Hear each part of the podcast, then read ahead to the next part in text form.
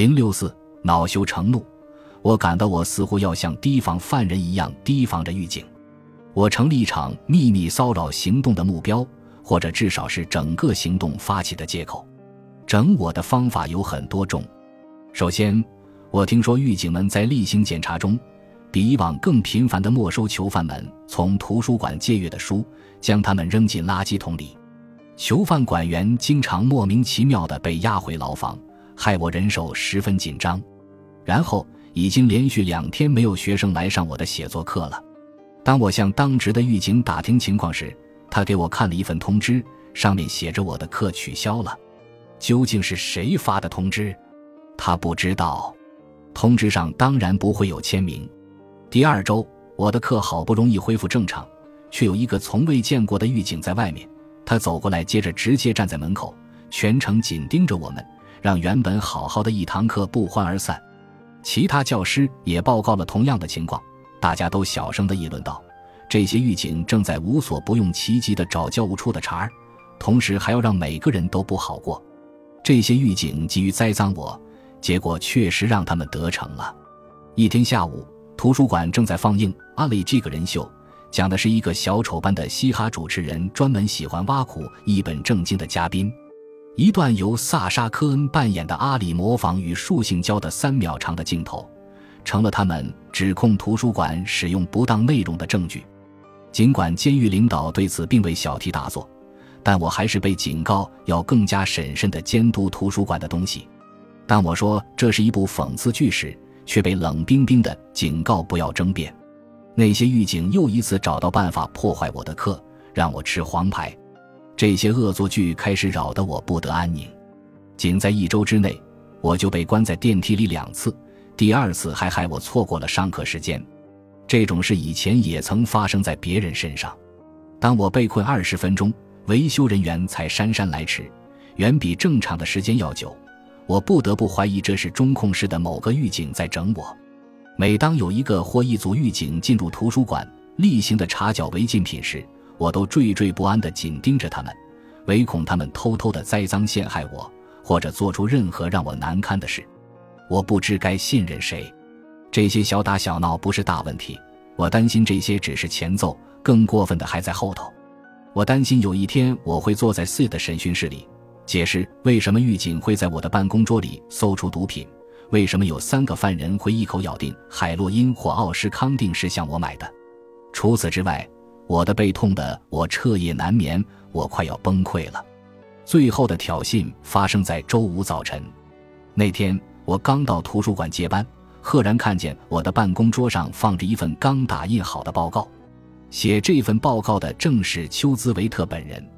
他指控我肆意地向犯人提供诸如圆珠笔、铅笔和油性笔之类的违禁品。这些物品可以倒卖，也可以改造成刀具或纹身用品。我明知故犯。在报告中，我被描述为图书馆里那个长着金头发的矮小、瘦弱的男同事。与出售毒品相比，这个指控要轻得多，这让我松了一口气，却还是十分气愤。他是在警告我吗？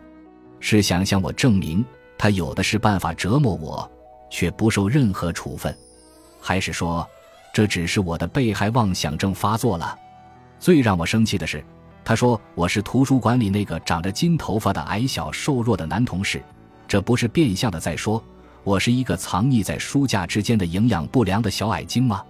我受够了，我快气炸了，背疼让我一晚未眠，整个人火药味很重。现在是七点四十分，离图书馆接待第一批犯人还有二十分钟，来不及吃早餐了。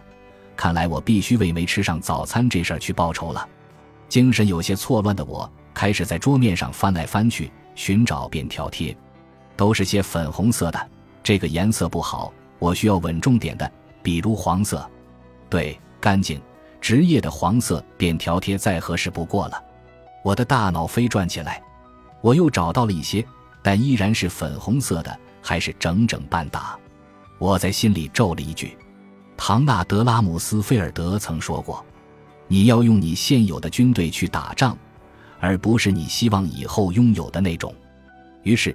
我在粉红色的便条贴上迅速地写上我的大名，然后像个神经病似的把它描粗了一些，又描粗了一些，接着在名字底下画了三道线，然后从本子上撕下这张纸。这下子我能听见自己笑得像一个哥布林。我用力地推开图书馆的门，气势汹汹地去找丘兹维特。那厮正站在过道里，端着早晨喝的咖啡。天助我也！我大步流星地朝他走去。我说：“下次再打我的小报告。”别忘了加上我的名字。我一边这么说着，一边将写着我名字的便条贴到他胳膊上。不幸的是，便条粘不上，死活都粘不上，这令他的戏剧效果大打折扣。我只好尴尬地将条子贴在他的塑料杯上，像个老母亲给孩子贴创可贴，动作里充满了亲昵和关爱。你说什么？他满脸问号地说：“我有时说话会有点口齿不清。”尤其是在早上，精神错乱的时候就会更严重。好在这不经常发生。我懊恼地想，我来之前应该先练习一下，才不会像现在这样把台词念砸了。恢复镇定后，我像戏剧专业的新生一样字正腔圆地又说了一遍：“我说，下次再打我的小报告，至少别把我的名字写错了。”我指着贴在他的咖啡杯上的那张随时会掉下来的粉红色便条。上面潦草的写着我的名字，他恶狠狠地瞪着我。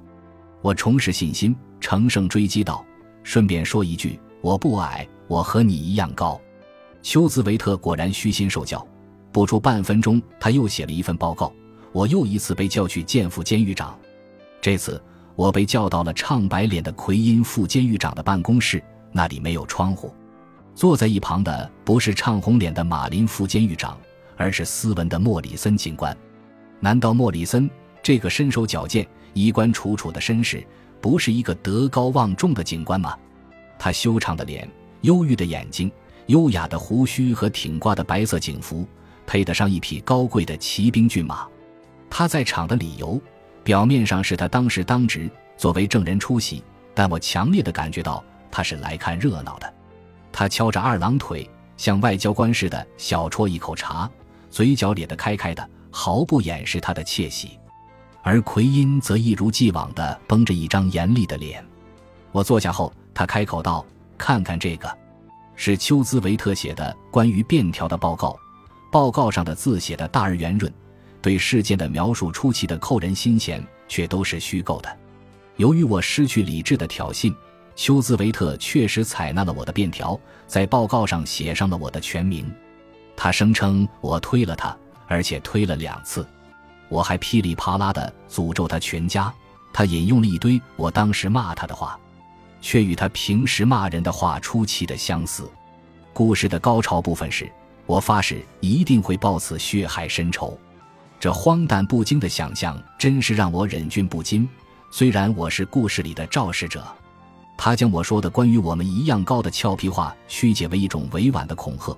报告里的我说：“别以为我不敢这么做，我们个头一样高。”和往常的套路一样，他说出了几个囚犯的名字，他们是亲眼看见我动粗的目击者。据我所知，这三个犯人当时没有一个是在场的。你恐吓他了？奎因问道。“没有。”我极力憋着笑说：“看看我，杰克，我已经好几个月没去健身房了，我背疼。”你还不了解我这个人吗？你觉得我是那种到处恐吓别人，尤其是自己同事的人吗？他在撒谎，他还会一直撒谎下去，直到有人拆穿他为止。莫里森警长收起窃喜的表情，开口说话了：“你差点就摊上大事了，你知道吗？”他说：“他没打你是你运气好，他没打我是他运气好才对。”我反驳，这话可把他给逗乐了。他笑着又啜了一口茶。你攻击他了？奎因问。是的，用一张致命的便条。严肃点。你对他动手了？什么叫动手？我反问。你碰他了吗？好吧，我碰了。我不情愿地承认道。我只是把便条贴他身上，难不成这就把他胳膊给扭了？我不知道，原来他这么娇弱。一开始他说我是个瘦不拉几的矮子，这会儿我倒变成了有能耐恐吓他的人了。那么你就是承认对他动手了。我只承认我在报告里写的，我用便条轻轻地碰了他一下，完全不构成身体上的威胁。我觉得这整件事就是，我不能容许这所监狱里的任何一个员工对另一个员工动手。我看着奎因，他看着我。莫里森警长默默地饮进手里的茶。我知道，一脸便秘的丘兹维特警官这回狠狠地将了我一军。我被停薪停职一个礼拜。丘兹维特的同伙们迫不及待地想知道我的处分是什么。他们请求我的工会老板查理透露一点消息。他拒绝了他们的请求，自告奋勇地跑到副监狱长办公室领取处分通知，不让狱警们有机会羞辱我。一个获释的犯人劫走了我四十三美元，不到一个半月，一个狱警又从我这里劫走比那还要多的钱，而这一次我只能怪自己。本集播放完毕，感谢您的收听，喜欢请订阅加关注，主页有更多精彩内容。